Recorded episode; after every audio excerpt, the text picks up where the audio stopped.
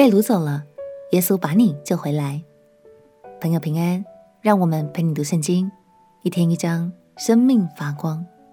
今天来读诗篇第五十三篇，这是大卫所做的训诲诗。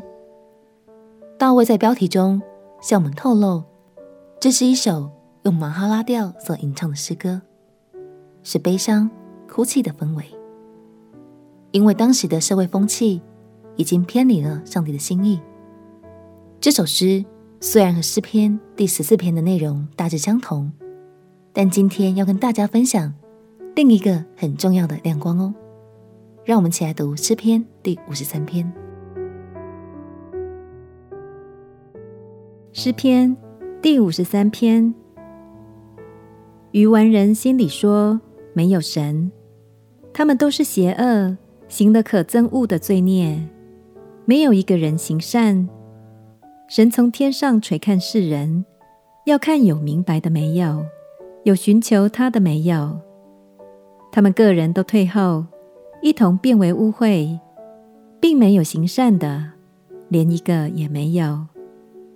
作孽的没有知识吗？他们吞吃我的百姓，如同吃饭一样，并不求告神。他们在无可惧怕之处，就大大害怕，因为神把那安营攻击你之人的骨头散开了。你使他们蒙羞，因为神弃绝了他们。但愿以色列的救恩从西安而出，神救回他被掳的子民。那时雅各要快乐，以色列要欢喜。感谢神，虽然当时的百姓深深受到社会环境的影响，无论是价值观或是信仰，都开始偏离神的心意，但大卫的心中仍然对神充满盼望。期盼神能赐下救恩，拯救百姓们从罪的辖制中得到释放，得享平安与喜乐。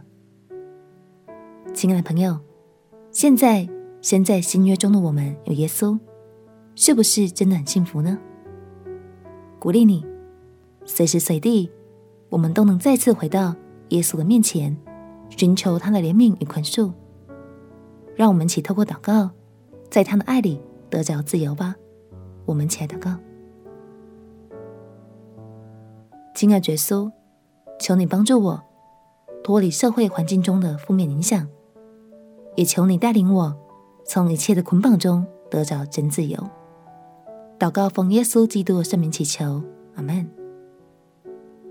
不管你什么时候回头，耶稣都在你身后等着你，陪你读圣经。我们明天见。耶稣爱你，我也爱你。